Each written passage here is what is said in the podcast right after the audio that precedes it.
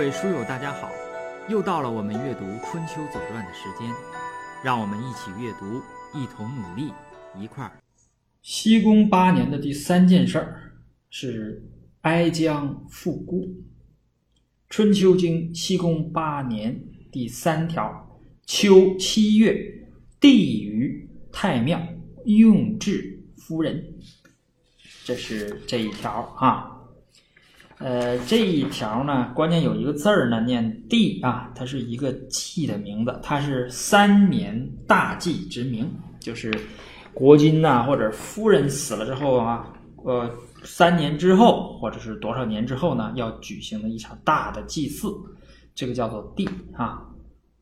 这个呃，它是一个士字旁，对吧？祭祀的字的含义呢，一般都是士字旁，呃。呃，士字旁加上一个皇帝的帝啊，这个帝于太庙，就是在太庙这个地方呢，呃，举行这种祭祀啊。那么这个太庙呢，在鲁国而言呢，就是周公庙。用智夫人，这个智啊，是智于的智，就是呃，这叫什么呢？智者治心死之主于庙。而列之招募啊，就是把这个呃死者的这个牌位啊，把它放到这个祖庙里边去啊。你这那个所所谓列之招募呢，就是呃左边一排是招，右边一排是募，就是儿孙儿孙儿孙这样的。这个我们也讲过啊，就是呃祖庙呢，这个左右是怎么排的啊？左招右募，那就把它放到那个。呃，这个位置，然后《左传》怎么来解释这件事呢？《左传》西宫八年的第三条对这条经进行解释，说：“秋地而至哀姜焉，非礼也。”为什么说非礼呢？他后面解释说：“凡夫人不轰于寝，不殡于庙，不附于同，不附于孤，则弗至也。”就是说有这四这个条件。这四个条件呢，是葬礼的四个环节啊。呃，这环节呢，你这个这个没有这四个环节呢，那你要是把它治，刚才讲了这个用治夫人，你又进行治这个礼呢，那么你就属于非礼的。为什么说非礼呢？这个事情大家呢一说，可能我们读过的都知道，就是说在。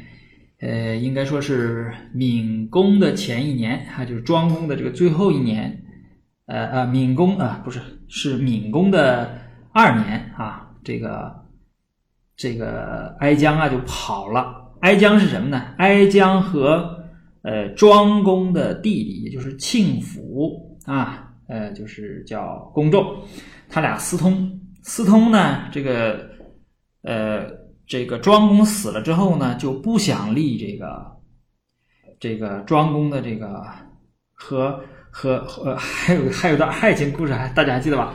就庄公和和他那个比较相爱的这个女女人呢，呃，生了那个子班，他不想立那个孩子，他想立他这个情夫，也就是庄公的这个弟弟啊。呃，这个但是呢，既有庄公这个小兄弟呢，就不同意。同时把他这个二哥给逼死了。这个，呃，老二呢，叔牙呢支持这个老大庆福，那么就把他逼死了。那么这个一这个子班一上位之后呢，就这个呃子班被杀死了，然后是闵公上位。闵公上位之后呢，这个闵公是齐桓公给立的啊，齐桓公立的。呃，这个庆府啊，就把这个闵公啊也给杀死了。他实际上杀死了两个国君。就弑君呐，杀了两个国君。那么这个哀姜呢，当时就跑了，跑到了好像是杞国，是杞国吧？呃，不是，跑到诸国，离这个鲁国近那个是诸国，离鲁国远那个，离齐国近那个是齐国，就跑到诸国去。结果呢，这个齐桓公来啊，这个齐桓公对鲁国呢是有存亡继绝的这个功劳的。啊，就没有齐桓公呢，这个鲁国可能就乱套了，这历史可能就要呃重新改写了。那么这个齐桓公啊，把这个鲁国平定之后呢，就派人把这个哀姜在诸国给杀死了。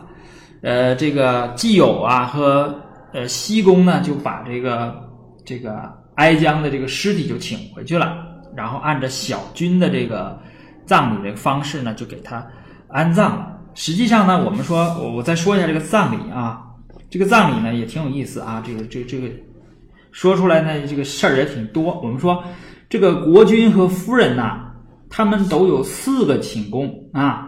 这个最大的那个寝宫呢，我们说叫正寝，也叫禄寝。这个禄呢是大陆的禄，这叫禄寝或者正寝。还有三个呢，叫小寝。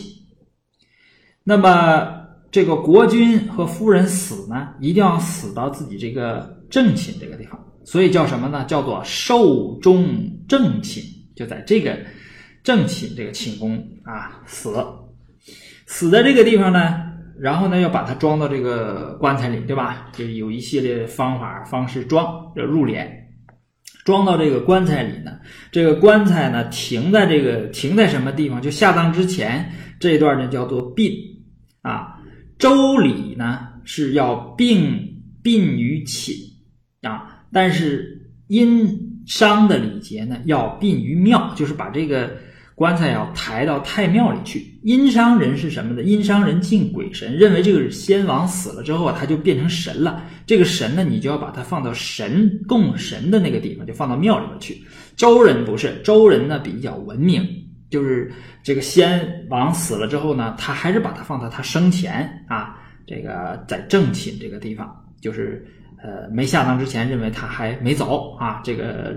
这个这个人还在，那么就放到这个呃这个这个叫做正寝的西街下边，因为我们说，呃中呃中国这个院儿啊都是四合院，不管你是皇帝的宫啊，还是老百姓的这个都是四合院，那么放在西街就西边那个台阶下面啊，放在那儿。但是呢，这个殷商人不是，殷商人要放到这个庙啊，放到庙就是太庙那个地方。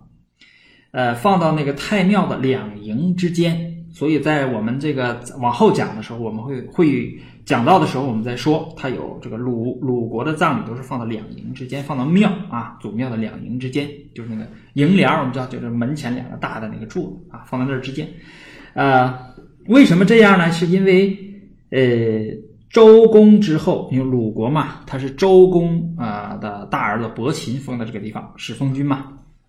那么特地允许这个鲁国呢，是可以使用天子的这种礼节的啊，就是给他拔拔一拔一格啊，不按诸侯这个礼。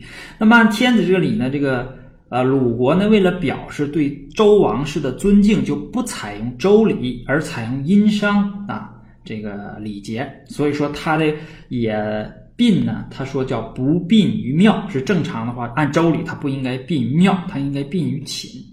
所以在这个地方，鲁国特殊，它，呃，也没殡于庙，对吧？哎，不复同呢是，呃，诸侯死了之后要向自己同盟的这个国家发讣告啊，这个跟我们今天这个一样的啊。这个家里要是有这个人去世的话，一定要向周围亲戚呐、朋友啊啊，要发一个一个讣告，然后大家呢去奔丧啊，举行这个丧礼，对吧？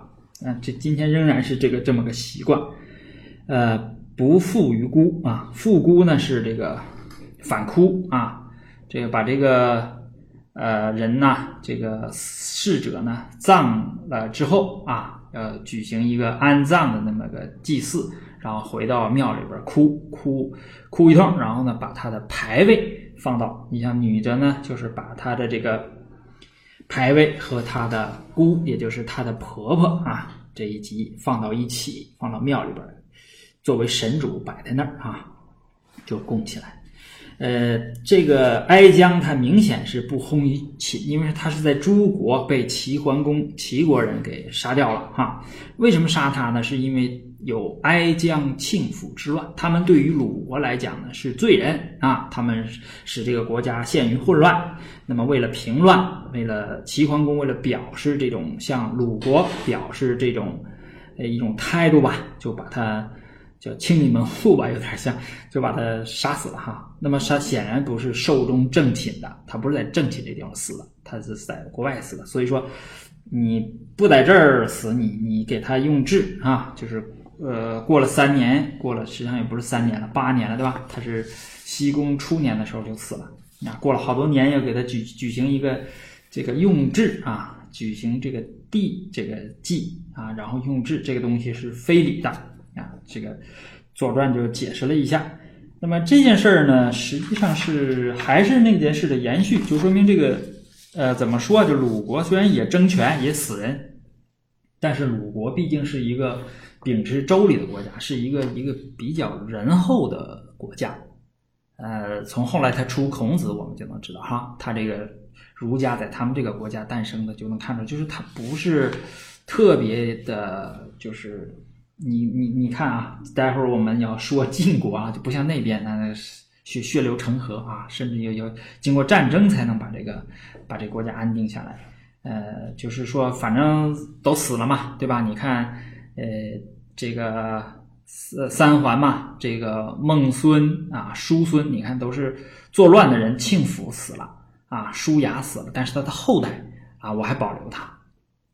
然后这个夫人死了呢，你看我还回来把他作为小君把他安葬，因为在《春秋经》里边是写的啊，葬小君是吧？葬我小君哀姜，这有一套这按夫人这个礼葬，就是说比较仁厚啊，这个啊。起码表面上比较仁厚吧，对吧？人都给弄死了，对吧？然后他还给他举行葬礼，这就是呃这件事情。